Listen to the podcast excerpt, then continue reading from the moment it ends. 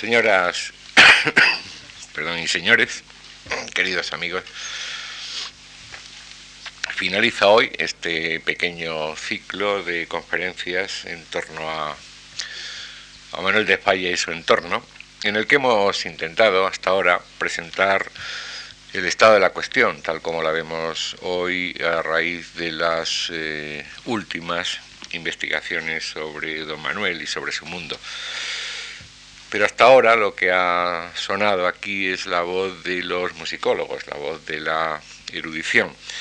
Eh, siempre pensamos que si un compositor está vivo, entre otras cosas, es porque interesa también no solo a los investigadores, sino a los creadores, a los intérpretes, a los restantes eh, colegas que a través del tiempo pueden dialogar con su música sin que eso signifique de ninguna manera eh, imitarla o sentirse eh, coaccionados por ella. Y eso es lo que le hemos eh, pedido y le agradecemos mucho que haya aceptado a Ramón Barce.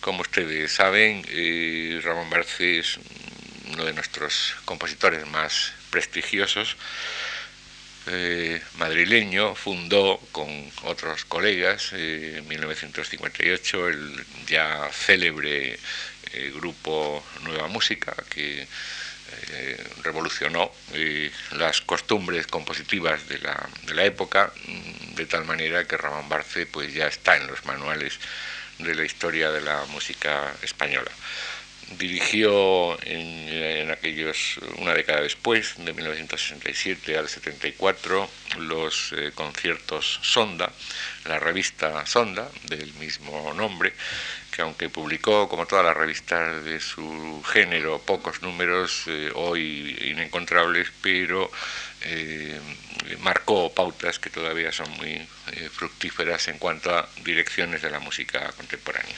También ha realizado una eh, buena y enorme labor de difusión musical, fue crítico musical en su momento, ha sido subdirector de una conocida y veterana revista musical, Ritmo, mucho tiempo también, y eh, es eh, muy reconocida su labor, su trabajo como no solo crítico, sino como ensayista, como pensador de la música.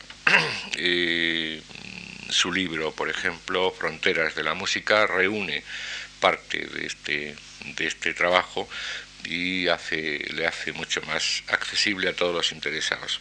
No quisiera dejar de mencionar la labor por la que estamos todos los estudiosos de la música española muy reconocidos, la labor, la ingrata labor de traductor de algunos de los tratados musicales más importantes de la, de la modernidad el Tratado de Armonía de Sember, por ejemplo, el de Senker, el de Reger, el de Alois Java, también eh, ha hecho estudios interesantes eh, sobre sociología de la música, uno de nuestros pioneros en este, en este aspecto, y ha traducido al español el Tratado de Sociología Musical de Blaukov, etcétera, etcétera. La labor de escritor, no solo de compositor, de Ramón Barce es también muy apreciada eh, y, queremos en este momento darle las gracias porque nos ha puesto en la mesa de trabajo muchos materiales que sin, eh, eh, sin su trabajo, sin su esfuerzo, pues serían mucho menos accesibles. Ramón Barce, por último, ha sido presidente de la Asociación de Compositores Sinfónicos Españoles. Eh, queremos darle las gracias a Ramón por su nueva colaboración en nuestras actividades culturales y a, todos ustedes el que hayan perdido la tarde, espero que ganado la tarde con nosotros hoy. Muchas gracias.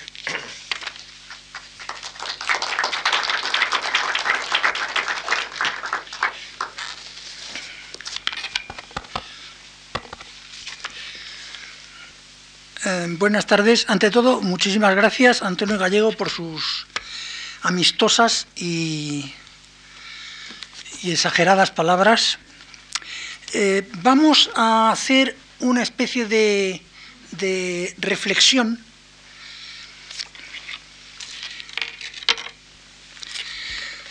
Una especie de reflexión sobre eh, no, no sobre la valoración de falla, porque eso no tendría mucho sentido. Quiero decir que eso sería una cuestión de gustos. Por ejemplo, eso es casi una anécdota. Lo que yo mm, lo que yo guste de fallas, si me gusta más o menos, qué obras me gustan más o qué obras me gustan menos, eso no es una cosa especialmente interesante, eso es una pura anécdota. No se trata de una cuestión de valoraciones. Además, mm, en mi caso y un gran número de mis colegas representamos no la generación siguiente a la de Falla, sino dos generaciones después. Y a esta distancia, mm, bueno, ya esa valoración no tiene mucho sentido. Lo que, lo que vamos a hacer, pues, no es mm, nada que se refiera a una valoración de falla, sino a, hablar de su magisterio, de su magisterio, de su influencia, del conflicto que su magisterio ha podido... Eh, ha podido presentarse con los músicos de mi generación. No, no, no se trata de un problema personal mío, sino de un problema de casi todos, o de muchos, de la mayoría, de los compositores que tienen o que tenían aproximadamente mi edad. Mm.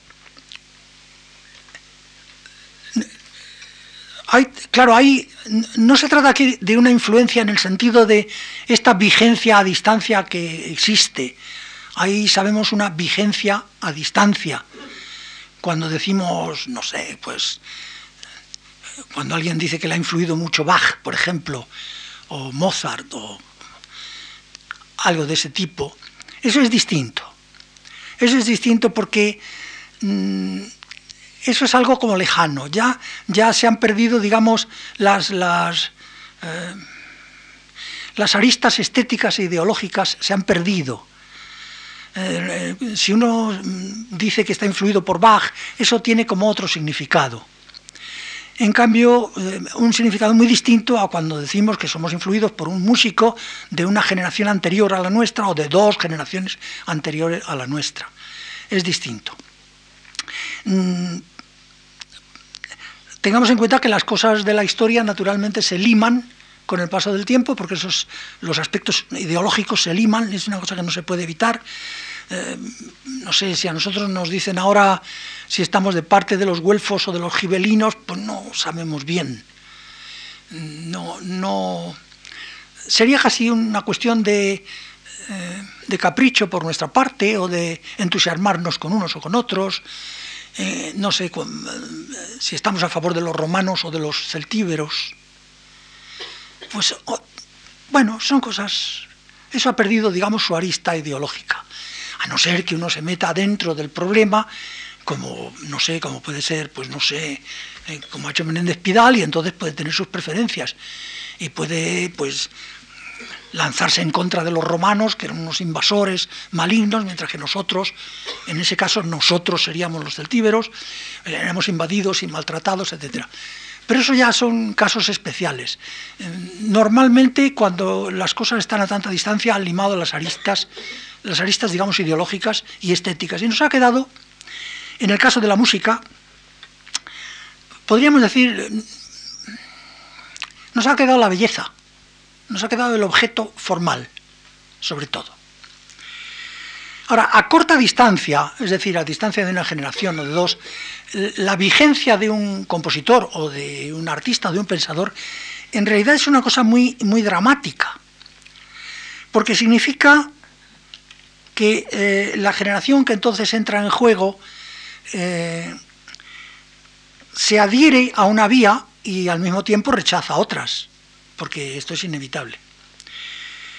Y esto puede, para algunas personas de esa generación, ese rechazo de unas vías y adhesión a ciega, más o menos ciega, a otra puede parecer pues una especie de limitación de las posibilidades creadoras o una especie de ceguera, un empobrecimiento. Eh, así pueden explicarse muchos fenómenos de atracción y repulsa y, y también todas las polémicas, que son siempre aproximadamente las mismas, esas que llaman entre los antiguos y los modernos. Siempre hay unos antiguos y siempre hay unos modernos. Lo que ocurre es que a veces eh, pasan una generación, dos generaciones, a lo mejor tres generaciones sin que se produzca esa ruptura, sino que hay una especie de continuidad. Y los elementos que van a, romper eh, son subterráneos y no se perciben con, nitidez. Pero realmente eh, en la música, y seguramente en las demás artes, no se puede dar ningún paso adelante sin rechazar el magisterio anterior. Por paso adelante, naturalmente, no entendemos un progreso en, el arte. No queremos decir que el arte de una fecha sea superior, mejor, más perfecto, preferible intrínsecamente al de otra fecha. No queremos decir eso, claro. Lo queremos decir progreso en el sentido de búsqueda y hallazgo, si puede ser, de nuevas posibilidades, de nuevos campos donde pueda crecer con novedad el fenómeno artístico progreso naturalmente en ese sentido. En ese aspecto los compositores, algunos compositores, mm, muchas veces han sido muy positivos. Eh, quiero decir que no se han dejado arrastrar, una vez sí, otras veces no, por un magisterio o por una vigencia, por la vigencia de una obra o de un autor, por excelso que fuera, y han sido capaces de ver otra cosa. Porque eh, cuando una obra está muy, muy vigente y causa una gran admiración, eh, entonces la verdad es que es muy difícil sustraerse a esa especie de deslumbramiento. Mm, se, se, produce entonces una especie de, yo diría, de patología del magisterio. Se piensa que las cosas solo pueden ir por ahí y no por otro lado. Yo ahora estaba, bueno, estoy leyendo despacito ahora las, memorias, los diarios de Bretón que ha publicado Jacinto Torres y Bretón es una persona inteligente y sin embargo eh, está absolutamente ciego eh, en esas fechas se encuentra, joven desde luego, pero está muy ciego, de manera que para él la música mm, pues tiene un, tiene un proceso que culmina en Beethoven y que no da ningún paso adelante. Y él desea una música que continúe de alguna forma por ese camino, pero claro que sea un poco distinta. Mm, por ejemplo, cuando algo se aparta radicalmente y muestra un mundo distinto, como puede ser, por ejemplo, las obras de Berlioz, pues a, a, Breton le parecen horrorosas. Le parece, no solo horrorosas, le parece que aquello prácticamente no es música. Está hecho por una persona, como dice él, que no tiene nada que ver con la música, ni tiene cualidades musicales ni nada. Mm, está ciego en ese sentido.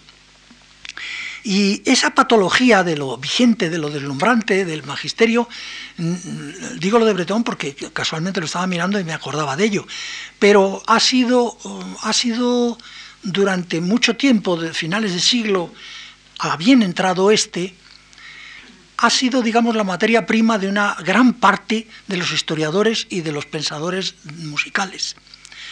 Es decir, de, personas muy inteligentes y muy sabias, como Hugo Riemann, como Heinrich Schenker, como Spengler, como Thomas Mann y posteriormente como Theodor Adorno, que de verdad, de verdad han visto la historia de la música así. Mm, no, pueden ver otra cosa.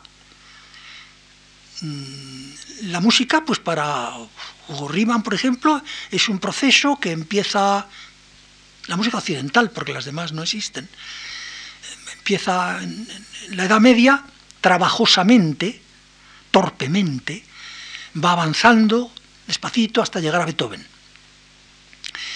Y después se estanca o retrocede. Y ya no hay posibilidad de más. Entonces lo que, lo que él desea, lo que, lo que quisiera eh, Riemann es que la música continuara viviendo. Mm, quiere que se escriba una música que sea como la de Beethoven, pero diferente. Es decir, algo que parecido a la cuadratura del círculo. Es eh, eso que yo llamo el catastrofismo moderado. no es que diga que se ha acabado la música, la música continúa y él quiere que continúe con la mejor voluntad, pero lo que él quiere no es posible. Y el mismo caso encontramos en, no sé, Thomas Mann, pensando que la música, no a Beethoven, ha llegado a Wagner, han llegado un poco más. Pero después de Wagner ya no es posible nada más, eh, se terminó la música. Eh, bueno, sí, es posible, pero son posibles manierismos, eh, repeticiones, cosas menores, imitaciones, pero superar aquella montaña ya no es posible. Mm, años después, Schoenberg, perdón, Schoenberg, eh, Adorno, otra persona también muy inteligente y un gran pensador, vuelve a caer en el, mismo, digamos, cepo, solo que ya no es Wagner, es Schoenberg. La música ha llegado hasta Schoenberg, pero precisamente en ese momento la música eh, se autodestruye y ya no se puede continuar. Bueno, se podría continuar con manierismos, etcétera, pero nada realmente vivo. Mm, es una especie de demencia razonable, en el sentido de que tienen razón todos ellos si consideran la música como un arte, como una historia lineal que llega por ese camino y que por ese camino no puede continuar. Pues seguramente es verdad, pero es que hay otros caminos. En ese sentido, mm, aunque sea un, pensador absolutamente disparatado en muchos aspectos, eh, quizá es más coherente Spengler cuando dice que la música ciertamente se ha acabado, pero que se ha acabado del todo y que ya no hay que escribir más música que en vez de escribir música, pues la gente le puede dedicar pues, a la ingeniería, por ejemplo, a las tecnologías, eh, cosas que van muy bien con el espíritu del siglo, pero no hacer música. Porque la música terminó. Aproximadamente con Wagner, más o menos la música terminó. Mm, y, repito que tienen cierta razón, tal y como ellos lo ven. Ellos ven una línea, de esa línea no se puede pasar. Pues seguramente no. O sea, seguramente no es posible hacer óperas wagnerianas mejor que Wagner. Claro, no cabe duda. O sinfonías beethovenianas mejor que Beethoven, claro, seguramente no. Lo que pasa es que se pueden hacer otras cosas diferentes. Pero en la música, en el arte, como en la vida, pues hace falta imaginación, claro.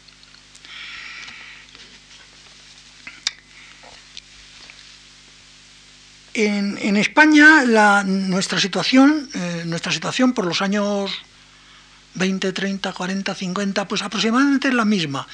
Desde un, no vamos a, tocar el punto de vista general, que bueno, era el mismo, era el mismo porque era un poco derivado de estos autores que hemos mencionado. Eh, por ejemplo, yo recuerdo a Rogelio Villar, que escribió tantísimas cosas sobre música, y que él repite, dice, toda la época anterior a Bach es una época de formación. O sea, que no es música del todo, sino que es un tanteo torpe, que es exactamente lo mismo que dice, que dice Schenker. Schenker, eh, yo siempre lo recuerdo, mm, cuando está hablando de Hessler o de Svelling, pues dice que, bueno, que ellos hacían lo que podían, ¿no? Que, que el gregoriano, pues el gregoriano no es arte ni música ni nada, demasiado hacían los pobres con... Estoy convencidísimo. Compara eso con, como dice él, comparemos esto con una modulación de Beethoven. Claro que Beethoven modula mejor, porque trabaja con la tonalidad y los otros no trabajaban con la tonalidad, por lo tanto tenían que modular tonalmente, hacían otra cosa. Villar piensa lo mismo, o dice, dice la música después de Wagner ha retrocedido. Retrocedido. Concepto completamente historicista y, y muy, muy, muy perjudicial, es que la música ha retrocedido. Dice, dice, Wagner es el músico más moderno y avanzado de cuantos han existido. No, no dice que sea el mejor, sino que es el más avanzado. Esto está escrito 40 años después de morir Wagner, y lo que quiere decir eh, el autor es que toda la música que se ha escrito 40 años después de Wagner es como más vieja que la de Wagner que si hay un compositor en 1920 que sea verdaderamente moderno, es Wagner, que murió hace 40 años. Bien, pero no vamos a ocuparnos de eso. Nos ocupamos del magisterio de Falla, que dentro de la historia de la música española ha jugado un papel parecido a este tipo de magisterios. Eh, hacia 1950, en la década de 1950, están, digamos, en plena producción con alguna excepción, algunos músicos han desaparecido ya antes, pero en fin, en general están en plena producción los compositores de la generación siguiente a la de Falla. Perdón por usar esto de la generación, que yo ya sé que eso es, una de las cosas más, más débiles eh, históricamente que se, pueden, que se pueden decir, porque la generación es una cosa muy elástica, es un método que sirve a ratitos, pero que en conjunto es algo muy confuso. Perdón, lo usamos a falta de otra cosa, pero pensando que está siempre mal, casi siempre mal usado. Es decir, la generación o promoción de 1930 o 27, o generación de la República, o el tricentenario de Góngora, o generación del 27 simplemente, esos músicos están, digamos, trabajando, y algunos en, pleno trabajo. Es la generación siguiente a Falla. Naturalmente, mm, generación en el sentido amplísimo. Hay músicos casi de la edad de Falla, bueno, un poquito menos, y otros que son muy jóvenes. Pero en fin, esa enorme banda de compositores, casi todos ellos, casi todos, han aceptado absolutamente la, vigencia. Al decir vigencia, insisto que no me refiero a, la valoración, no me refiero a que piensen que la música de Falla es excelente. No, sino la vigencia en el sentido de ser un modelo, de que ellos tienen que continuar de alguna manera la obra de Falla.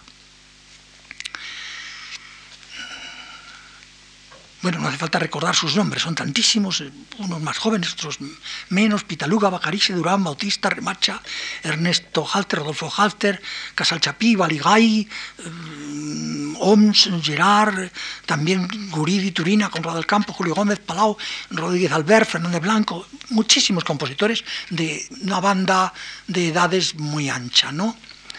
Naturalmente que hay algunas excepciones, y que también eh, es algo que hay que, eh, evidentemente, que matizar, puesto que no todos piensan exactamente lo mismo.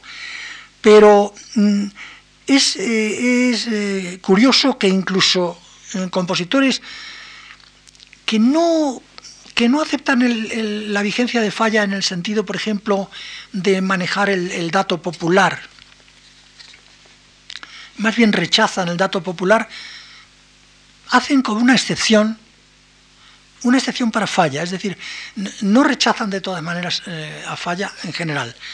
Por ejemplo, yo recuerdo el, el, discurso de Pitaluga en la, en la residencia de estudiantes, que se considera un poco el documento fundacional de la generación de la República, más o menos, que es un texto muy inteligente, donde él rechaza un poco el uso del dato popular. Dice que queremos hacer una música eh, no recuerdo sus palabras, no las tengo aquí.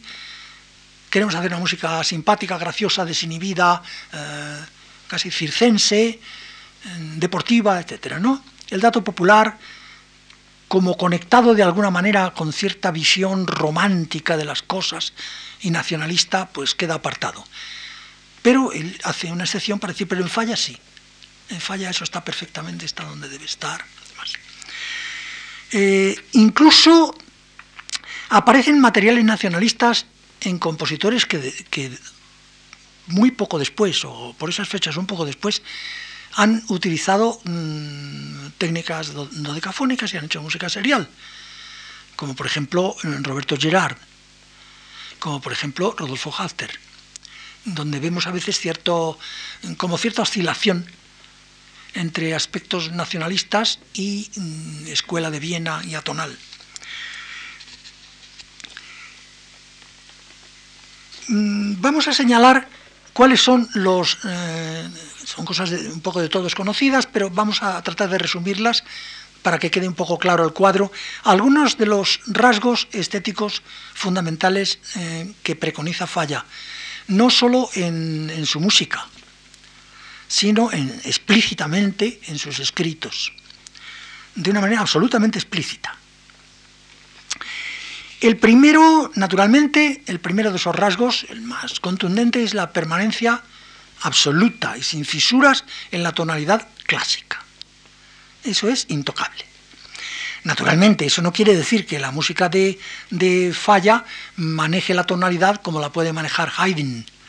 No, es distinto. Se hacen otras cosas. Además, en Falla hay algunas aportaciones especiales, como es el contacto con la acústica de Lucas o de Lucas y mm, el uso de las disonancias, muchas cosas que hay en Falla que son específicas, pero siempre dentro de la, de la tonalidad. Mm, por ejemplo, en un artículo de Falla, recuerdo de, los que del volumen que publicó Federico Sopeña, recordamos, como se dice, el atonalismo es un gravísimo error o las leyes tonales, dice textualmente, son inmutables. Es decir, la tonalidad es intocable. Dentro de eso se pueden hacer cosas, pero la tonalidad es intocable. Ese es uno de los, digamos, rasgos básicos. Otro rasgo básico es la preocupación por una música nacional. Quiere decir, por una música española, claro. Mm, ¿Qué, se puede hacer para que una música sea española?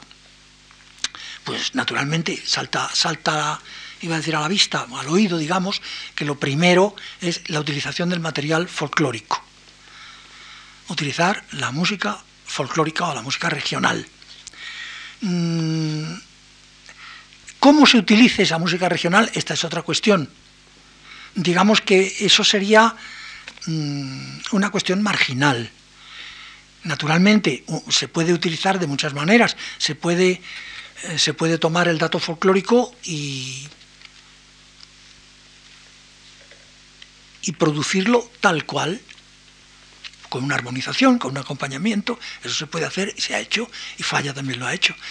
Se puede hacer cosa, cosas mucho más elaboradas y Falla constantemente fue reelaborando cada vez más ese material folclórico hasta hacerlo eh, casi imperceptible.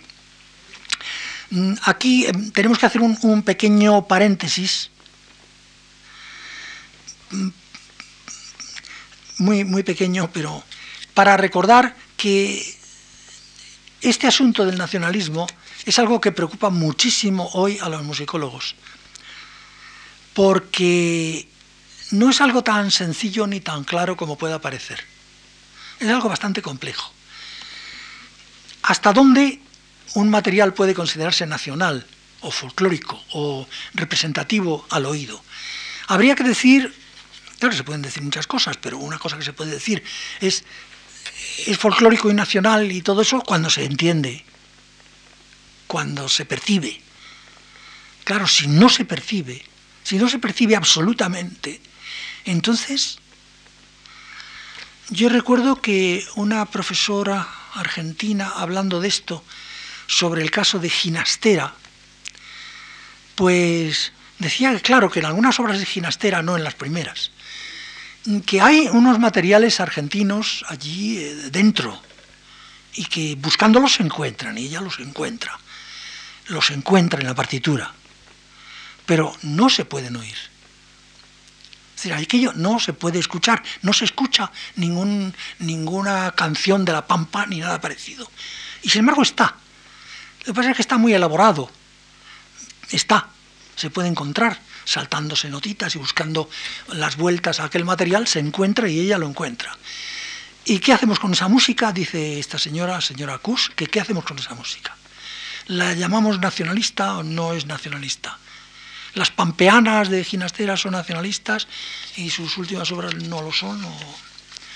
Es decir, el, el, problema existe y es un problema grave porque, porque se podría llegar a decir que, mm, que muchos compositores que no, que no eh, en cuya obra no son perceptibles los materiales folclóricos, sin embargo son nacionalistas. Porque de alguna forma el material puede estar allí subsumido, aunque no se escuche. De todas formas, mm, también aquí hay que añadir mm, que no, no decimos nada en cuanto a citas la cita de un material folclórico no, no, es a lo que nos referimos aquí, ni a lo que se refería Falla, ni a lo que se refería Pedrell. La cita, la, mínima cita de un material no quiere decir nada. Eh, desde el punto de vista nacionalista, el hecho de que se mencione un material, se escuche de repente una cosa aislada, hay que recordar que Schoenberg ha utilizado algunas canciones populares. Ha utilizado el, el Engen Fontagau, ha utilizado el Odu Liber Agustín. Pero claro, ¿eso qué es? Eso no es nacionalista ni, ni folclorista, eso es una broma. Una broma, es algo distinto. No hablamos de eso, hablamos de que realmente el material ese popular, tal y como quería Pedrell, sea la base, la esencia de, la construcción musical. Cómo se elabore, decimos, mm, es distinto.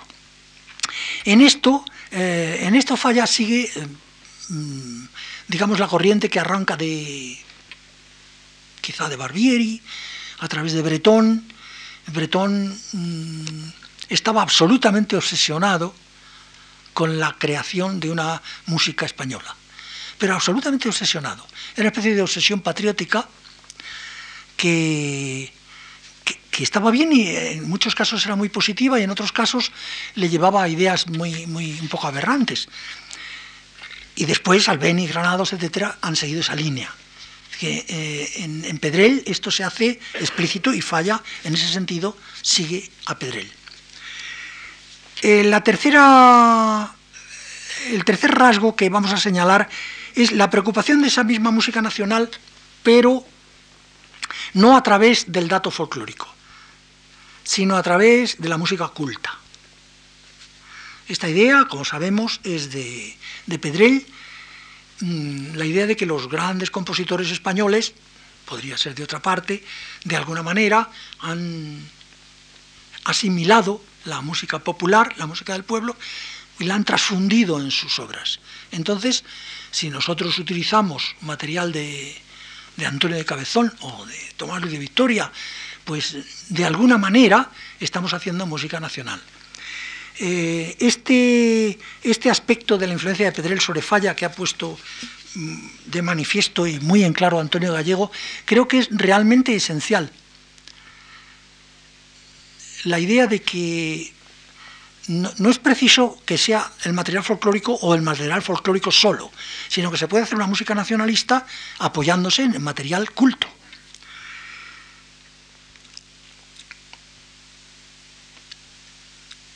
Que hacemos otro, otro breve paréntesis para mm, insistir en que esto es una idea de tipo, mm, ¿cómo diríamos? Una idea de tipo político que no tiene nada que ver, por ejemplo, con la idea esta de, Martinu, por ejemplo, mm, o, de un compositor joven actual como Schnittke, de que al estar en, en la fecha en que estamos y con los medios de, información que tenemos, hay detrás de nosotros pues una cantidad enorme de historia y de música.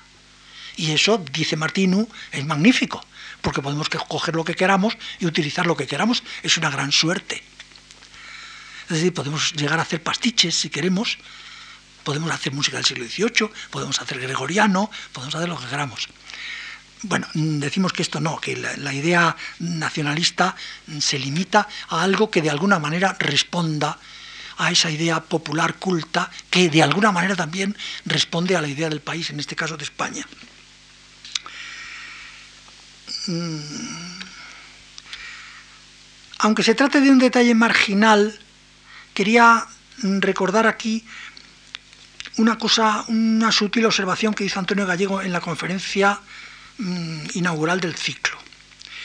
Hablando de la utilización de materiales cultos históricos por falla, recordó el uso que había hecho de algún material de compositores clásicos, de Juan Vázquez, de Francisco Guerrero, y que estos dos compositores tenían, por distintas razones cada cual, pero en fin, una fuerte relación con Andalucía, con Sevilla. De manera que así, curiosamente, la elección, mm, digamos, no era gratuitamente historicista, no era elegir un autor cualquiera español clásico, sino un autor que tenía que ver de alguna manera con lo andaluz dos autores que tenían que ver con lo andaluz, con lo meridional.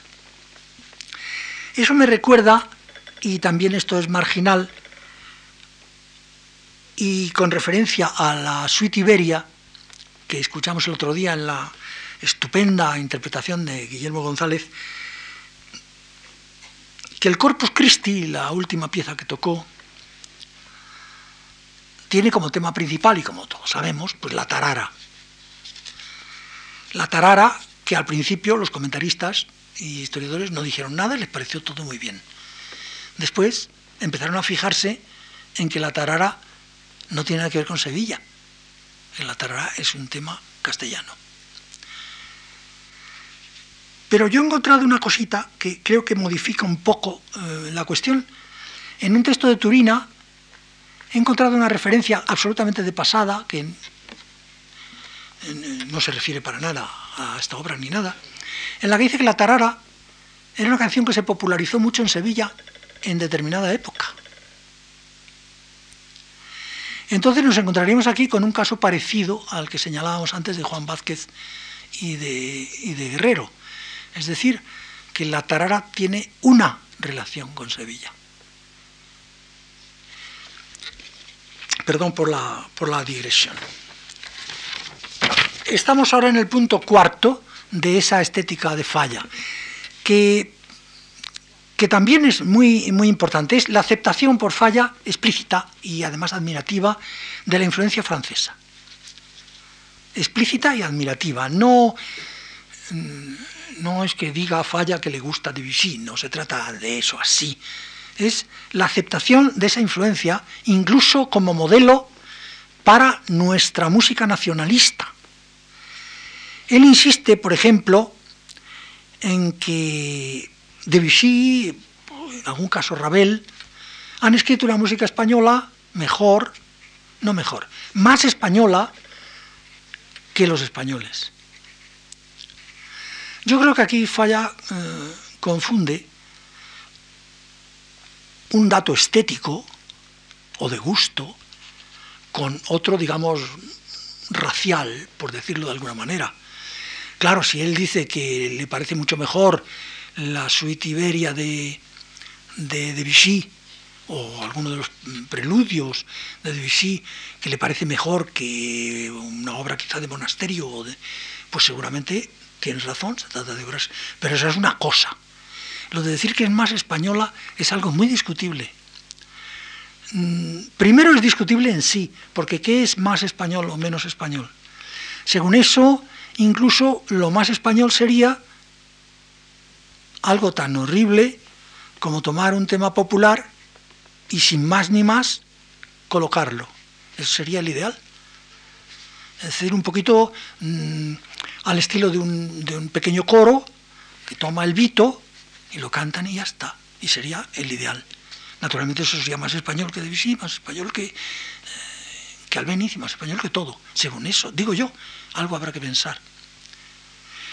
Y luego, en el aspecto relativo, tampoco es acertada esa idea, porque es que eh, las piezas de Debussy y alguna de Ravel que se refieren a España están hechas sobre una base disparatada absolutamente, pero un puro disparate, que es la habanera, porque allí ni más que eso.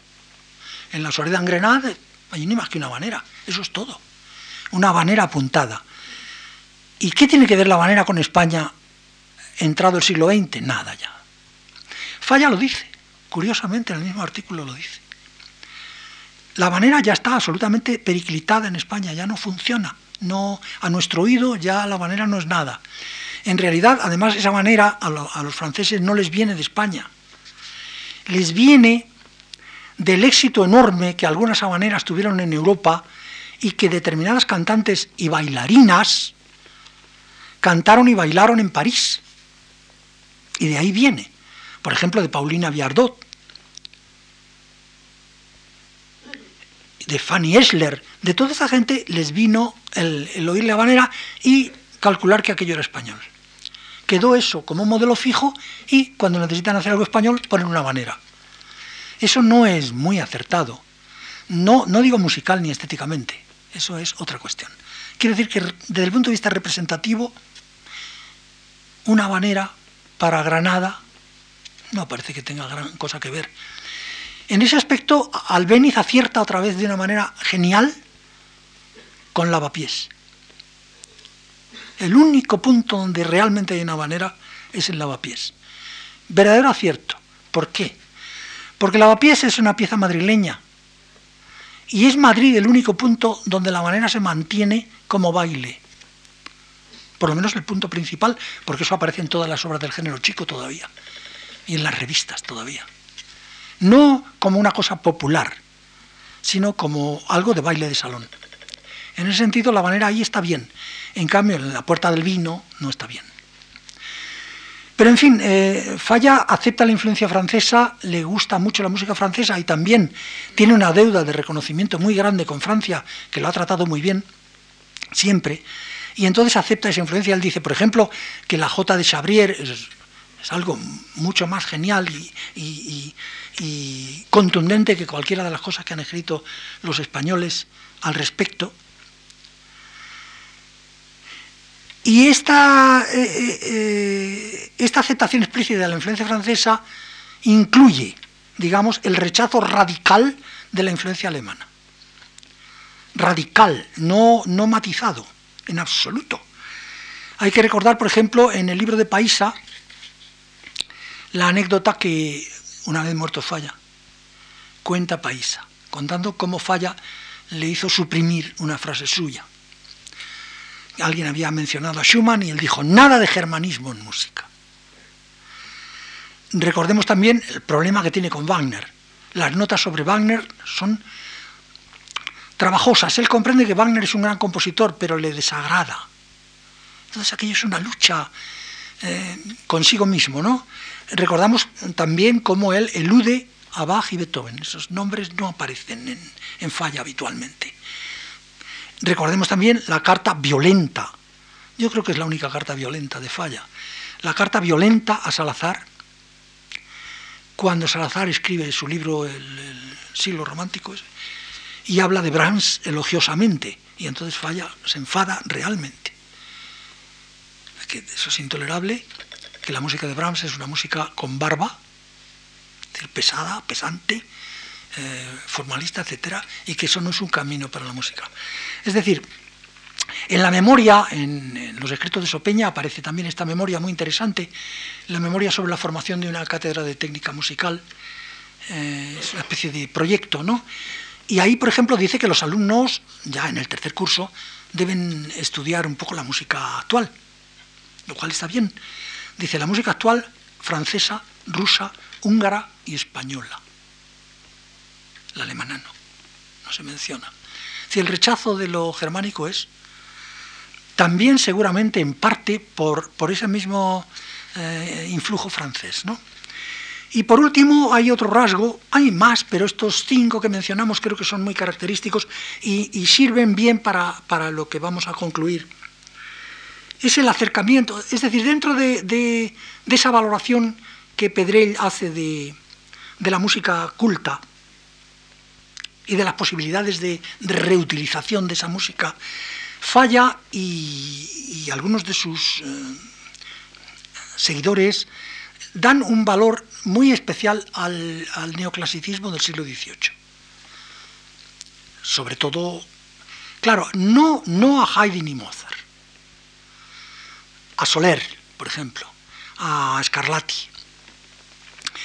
Eh, dice en algún momento Falla que es una música que está llena de libertad y espontaneidad. Y, hay un, es un texto de, me parece que de Rodolfo Halter, donde se dice que cuáles son sus maestros, dice, cuáles son nuestros maestros en música. No me acuerdo de las palabras exactas. Dice, aquel monje maravilloso del Escorial que era Soler, y el gaditano genial que es Falla.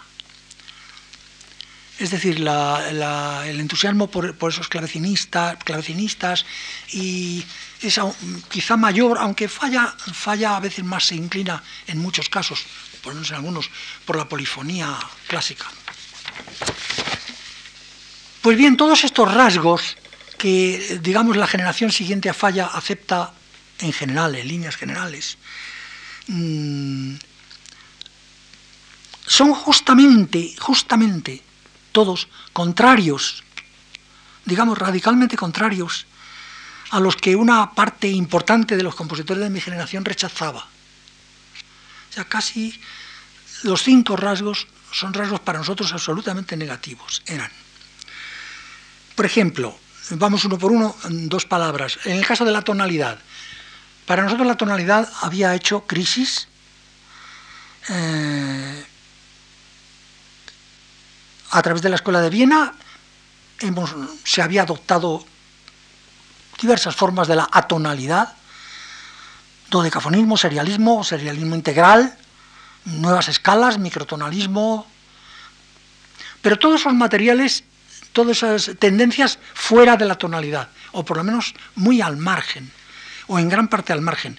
Y de hecho, los, compositores de mi generación y, quizá alguno un poco mayor y otros más jóvenes, pero también aquí es una banda muy grande de, de fechas, hemos intentado, hemos intentado determinadas nuevas estructuras, determinadas maneras de escribir música, por decirlo así, pero siempre al margen de la tonalidad. Es decir, nunca hemos pensado que la tonalidad podía darnos una solución, sino que la tonalidad nos cerraba el camino más bien. Y todos los, sistemas que, hemos intentado, el que he intentado yo mismo, o, Agustín González Acilu, Cruz de Castro, Javier Darias y otros, y otros más, que se refieren a la forma o, al, o a la digamos, o a la estructura armónica, no parten de la tonalidad, sino parten de la crisis de la tonalidad. Eh, en cambio, eh, la generación siguiente a Falla se mantienen dentro de la tonalidad, aunque después, más tarde, muchos años más tarde, algunos de ellos, como Roberto Gerard, eh, Rodolfo Halter, Joaquín Oms, Gerardo Gombau, mm, digamos, se pasaron al, al dodecafonismo. Pero yo recuerdo, por ejemplo, mm, que la defensa de la tonalidad hecha por algunos de estos compositores, eh, digamos, discípulos de Falla, es una manera de hablar, no eran realmente discípulos, mm, llegaba a ser muy violenta. Yo recuerdo, por ejemplo, a Splá, Oscar Splá, que, a veces se enfadaba mucho y, a veces se, enfurecía bastante y a veces nos, nos, nos echaba algunos rayos. Y, me acuerdo que un día, no, no, discutiendo con él, pero sí hablando, estaba yo y estaban otros colegas, nos dijo, insistió muchísimo en que él, los experimentos que había hecho en el laboratorio, famoso laboratorio de, de Bruselas, y las preguntas y cuestionarios que había hecho a gentes diversas por la calle, por todo el mundo, y las pruebas acústicas que ahí, demostraban que el oído humano era tonal. No, no que la tonalidad era una fórmula magnífica y genial, que es lo que pensamos todos. No, no, que es que el oído era tonal, estaba construido ya tonalmente. Y, como discutiéramos un poco, él dijo que una vez en Florencia, en un, festival de la SINC, que se encontró allí a Alban Berg, el año, es el año, sí, 20 y muchos, ¿no? O 30, que se encontró a Alban Berg y que le cogió y le demostró que toda la música eh, atonal que ellos hacían en el fondo era tonal. Decía, me acuerdo que decía Spla, es que falta el bajo. Dice, si nosotros ponemos debajo do, Aquello está claro que es no mayor. Claro. Eso no cabe duda. Pero eso no es una demostración. Pero él decía que sí, que incluso Alban Berg finalmente se rindió. Y nosotros nos reíamos un poco, pensábamos que Alban Berg, abrumado por, aquello, había dicho, sí, sí, mire usted de acuerdo. Puesto que él realmente hacía otra cosa distinta. Naturalmente que toda música se puede convertir en otra cosa. También una música tonal se puede convertir en atonal con unos retoques, ¿no? Quiero decir que en ese aspecto la defensa era mm, muy a ultranza. Eh, En cuanto al problema de la música nacional, nosotros lo considerábamos siempre, yo creo que todos, incluso los compositores que no eran atonales, creo que lo considerábamos todos como un problema inexistente, artificial, eh, superfluo. No sentíamos necesidad de hacer una música nacional. Nunca, creo que nunca sentimos esa necesidad. Yo creo que decíamos, por ejemplo, decíamos, por ejemplo, yo me acuerdo que a veces charlando decíamos, pues, hombre, si, nosotros somos españoles y eso de alguna manera se refleja, pues sin nosotros poner nada, ya se reflejará en la música. Puesto que, por ejemplo, más o menos una música alemana, una música italiana, pueden ser normalmente reconocibles como tales, sin necesidad de que utilicen temas folclóricos, ni de que recurran a su tradición culta. Y en todo caso, si no ocurre así, pues no importa. O como decía alguno, dicen, para, para mostrar que se es español no es preciso llevar un sombrero cordobés y una guitarra debajo del brazo, no hace falta.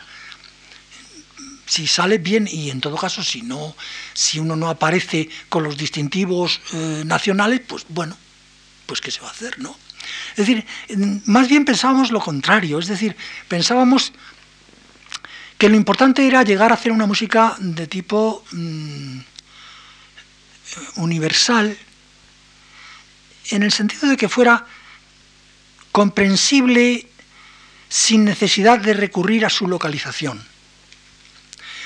Eh, claro, yo recuerdo también aquí lo que decía Rogelio Villar unos años antes, que decía, ¿qué interés puede tener en el extranjero una música española que no muestre las esencias folclóricas españolas? Claro, pero eso era una trampa. Y, fue una trampa para nosotros, porque en efecto, cuando llegaba una música nuestra al extranjero, lo primero que decían allí muchos críticos era, ah, esto no es español. Porque ellos esperaban una cosa de tipo más o menos folclórico, ¿no? Pero es que nosotros no queríamos hacer nada folclórico. Queríamos hacer música. Mm, también entonces corrió la idea entre algunos críticos y demás que se trataba de un lenguaje internacional, que no es lo mismo que universal. Internacional en el mal sentido de la palabra es decir, algo como que corre por ahí por todas partes y en todas partes igual y que da lo mismo escribir en Helsinki que en Sevilla o que en Buenos Aires. Bueno, eso es una manera injusta de hablar, por supuesto. Nosotros lo que pensábamos es que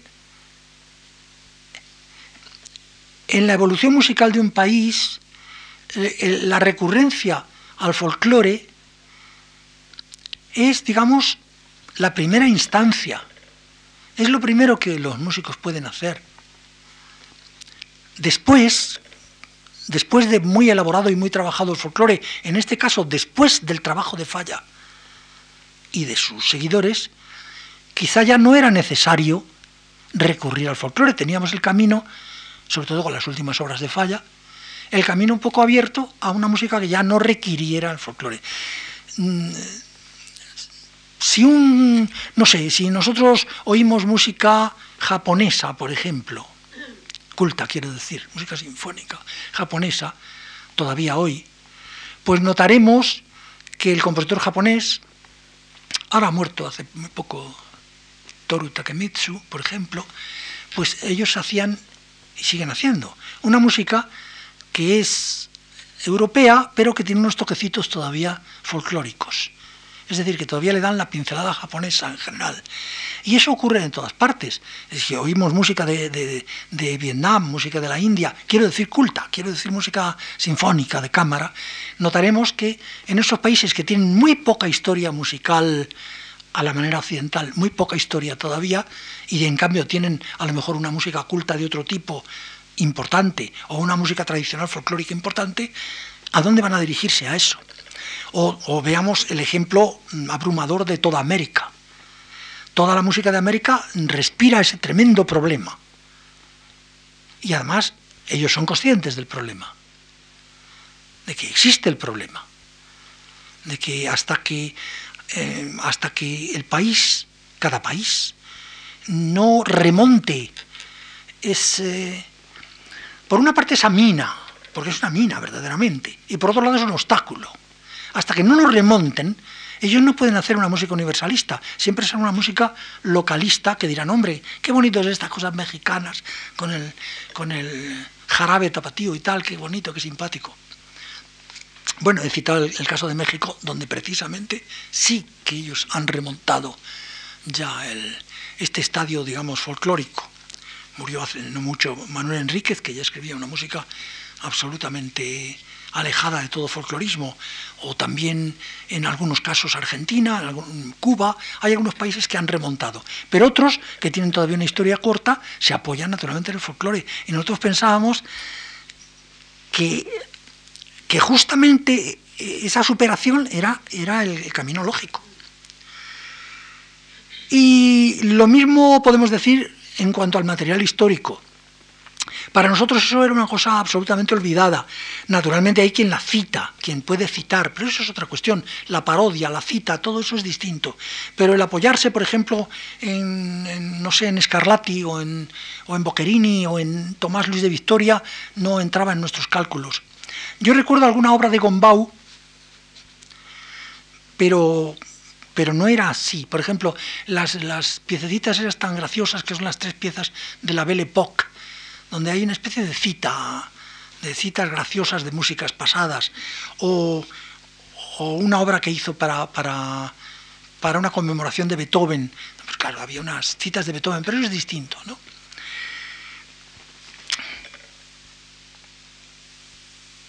Por cierto, un brevísimo paréntesis, me alegra mucho, uh, me alegra mucho poder decir que que una alumna de la Universidad de Salamanca,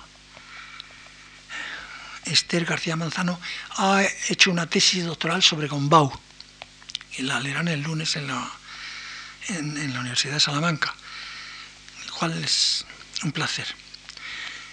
En cuanto a la influencia francesa, mm, pues estamos igual diametralmente opuestos. La música española de mi generación, casi todos abandonaron esa influencia para ir después de un, digamos, de un periodo intermedio de influjo Stravinsky-Bartok a la escuela de Viena, es decir, a una zona, digamos, germánica. Eh, eso no quiere decir que hayamos hecho mucha música serial, hemos hecho muy poca música serial. La mayoría de los compositores españoles ha hecho poquísima música serial. Serial quiero decir, eh, tal y como algunas obras de Schoenberg o de Weber con series, pues muy poco. Quizá en Cataluña es donde, quizá a través de Gerard Homs y después Josep Soler, por ejemplo, y ahora algunos de sus, de sus discípulos, pues sí tienen inclinaciones seriales. Pero, por ejemplo, en, Madrid el serialismo agarró poco. Pero vamos, eso no importa, ¿no? De todas maneras, era sobre la base dodecafónica, sobre la base del uso de las doce notas, y con un cierto aire a la escuela de Viena. Y por último, lo del retorno o recuerdo del neoclasicismo tampoco entraba para nada en nuestros cálculos.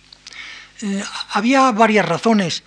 Claro, la principal es una razón de, bueno, hay dos razones, una de estructura y otra, digamos, de espíritu. La de estructura es que la música del siglo XVIII, como todos sabemos, es una música Mm, que está hecho sobre la base de repeticiones estrictas, de una disposición arquitectónica y simétrica de las partes, mm, de una melodía con acompañamiento que a veces parece arias operísticas. Todo eso va en contra de la estructura que nosotros utilizábamos, donde, por ejemplo, mm, la simetría se ha convertido siempre en asimetría, donde predomina la variación, incluso la variación continua, donde a veces se utiliza un pequeño núcleo musical que se va desarrollando, eso va en contra de toda estructura arquitectónica, donde abunda, y es frecuentísimo y normal, el discurso interrumpido, donde además, digamos, la melodía con acompañamiento no, no tiene cabida, mm, que además la melodía con acompañamiento, aunque no lo parezca a primera vista, pero de alguna forma revaloriza la función armónica, obliga a que haya un esqueleto armónico muy firme debajo. Eso va absolutamente en contra de, nuestra, de lo que era nuestra estética.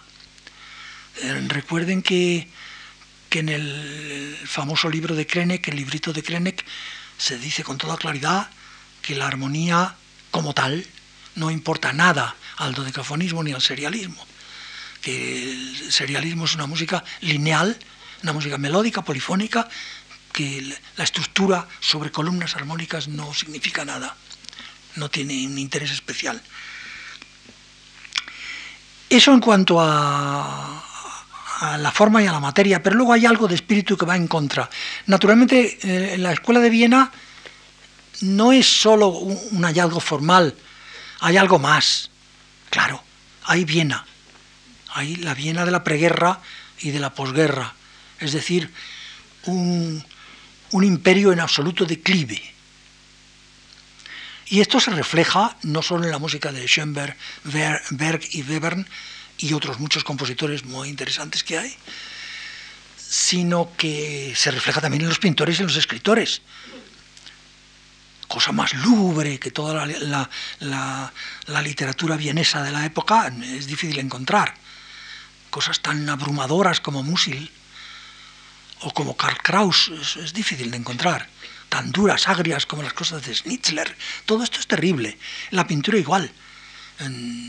Es una pintura mm, que a pesar de sus colores y de sus dorados a veces, es algo de lo más eh, en cierta manera, repelente que se ha hecho, ¿no?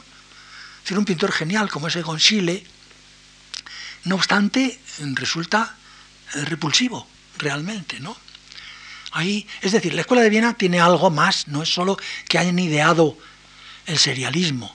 Entonces, al trasladar eso a otra parte, no quiere decir que, los compositores españoles que hagan serialismo mm, sientan lo mismo que los vieneses de 1930, naturalmente que no, pero algo, algo, se, algo se transfunde a través de las propias formas musicales. Esto es, es evidente. Y, eso va justo en contra del espíritu del rococó, de todo lo que hay de galante, de simpático, de, de palaciego, de cortesano, de espíritu de baile, vamos a decir, que hay en el rococó. Así pues, eh, nuestra generación representó en este aspecto una ruptura completa con respecto al, magisterio de, Falla. Mm, eso no quiere decir que no haya habido algunos compositores que de alguna manera han mantenido un cierto un hilo, un hilito de o bien de rasgos folcloristas o bien de una especie de comunicación no sé, yo casi diría casi espiritual con falla, que a veces es muy difícil de establecer, que a veces eh, es nada más un, detalle o, no sé, un matiz, pero que se puede encontrar, no sé, en algunos compositores. Quizá en Antón García Abril, quizá en, quizá en Miguel Ángel Coria, quizá en Gonzalo Olavide, quizá en algunos más. Pequeños rasgos, ¿no? Y para terminar, que ya eh, se nos hace realmente tarde. Eh, hoy, claro, han pasado 40 años y los compositores jóvenes ya no somos compositores jóvenes, claro.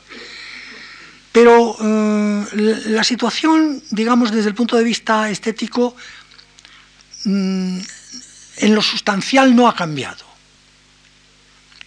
Quiero decir que eh, los mismos tipos de técnicas y de procesos compositivos que nosotros utilizábamos, más o menos se siguen utilizando. La generación siguiente a la nuestra, vamos a decir, opera con materiales bastante similares. Naturalmente que todo cambia, Pantagey naturalmente, y una vez que, eh, nosotros mismos nos hemos convertido ya en, también en un proceso histórico, Mm, pues las mismas líneas de, las mismas líneas de fuerza, las mismas argumentaciones han perdido parte de su, de su mordiente, como es natural, lo que decíamos al principio, pues lo repetimos al final. La, necesidad muchas veces de oponerse a, un magisterio, a una influencia, a, a una admiración, pues fuerza un poco la expresión. Y eso todo lo hacemos además en la vida forzamos la expresión cuando queremos que aquello sea contundente. Entonces, normalmente mm, siempre hay una exageración esa exageración, pues seguramente eh, nosotros eh, eliminamos cosas que después han debido ser recuperadas, que se han ido recuperando más lentamente, pero que se han ido recuperando. Y eso hace que, mm, naturalmente, esa distancia hace que, eh, digamos, la, oposición dialéctica sea menor, sea más atenuada, evidentemente. Insisto en que se trata de que se trata de vigencia y de magisterio, no de valoración. La valoración de Falla siempre ha sido muy alta y sigue siéndolo. Seguimos pensando, es uno de los grandes compositores españoles, sin ninguna duda. Y pero se trata de, esa cuestión de magisterio que hoy naturalmente ya no está centrada exactamente en la Escuela de Viena, pero sí en derivados muchas veces de la Escuela de Viena. Y además hay cosas, hay cosas que no, digamos que, hay cosas que no, que no pueden retroceder. Algunas cosas no pueden retroceder realmente. Yo creo que las vueltas atrás sí, son siempre posibles, pero el manejo de la tonalidad, por ejemplo, creo que es algo que no puede ya retroceder.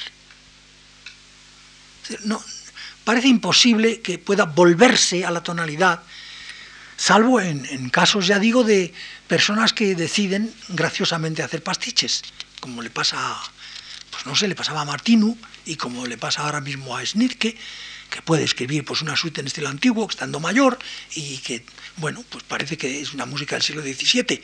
Pero es distinto, ¿no? Es como cuando alguien quiere hacer ahora pues un edificio, hace un edificio gótico. Pues las cosas siempre se han hecho. Y el siglo pasado pues, nos llenó de edificios góticos. Y hasta de neumodéjares y de todo lo que se quiera. Eso es siempre posible pero en conjunto una vuelta a la estructura tonal no parece posible. Y tampoco parece posible una vuelta a, la concepción nacionalista.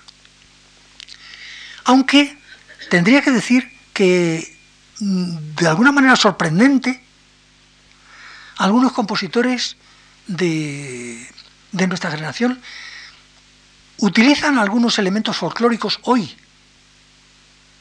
lo cual es sorprendente porque porque no sabríamos, por lo menos yo, no sabríamos cómo ubicar esta, eh, esta, esta idea, no sabemos bien cómo ubicarla, no sabemos a qué se debe, mm, por qué lo hacen. Claro, sería muy sencillo preguntárselo, pero es que tampoco ellos mm, quizá lo ven con toda claridad. Pero sí que hay, de cuando en cuando aparecen elementos folclóricos otra vez. Mm, quizá tienen otro sentido no, no, no podría yo decir a qué se debe, pero sí que aparecen de vez en cuando. Pero en conjunto una vuelta a un estadio nacionalista parece imposible, parece que sería un puro retroceso. Y bueno, ya terminamos el, yo eh, lo que quería con esto contar nada más era que nuestra generación se apartó del magisterio de Falla que perdió su vigencia, como perdió su vigencia la influencia francesa y cierta, cierta conexión nacional de varios tipos que constituían el meollo de aquella, de aquella estética. ¿no? Y fue algo, yo recuerdo que a mucha gente le escandalizó muchísimo, porque hubo gente que le pareció que aquello era una cosa, mm, no sé, que era, era una falta de respeto, era una agresión. Bueno, no había nada de agresión. Yo eh, pensaba entonces, y ya lo pensaba, pero lo sigo pensando, que bueno, no hay por qué escandalizarse. Em, pienso que el, proceso de invención de la música, y seguramente de muchas más cosas, consiste en que de cuando en cuando no hay más remedio que cambiar de dirección, porque hay direcciones que se agotan en sí y que dan de sí todo lo que pueden dar y que seguramente repetimos, solo en ese sentido, tienen razón los Schenker, Riemann, eh, Thomas Mann, etc., tienen razón en ese sentido, en que en esa línea seguramente no se puede hacer más, seguramente no se puede llegar a más, o por lo menos uno lo siente así. Eh, escribir sinfonías gigantescas que superen a las de Mahler parece de momento un poco como arqueológico, manierista, quizá dentro de algún tiempo. Entonces es natural que haya gentes que se aparten de eso y vayan para otro lado. Nosotros lo que hicimos, tratamos de reorientar la música española en otra dirección y con otros supuestos. Eso no creo que hoy ya pueda escandalizar a nadie. Muchas gracias.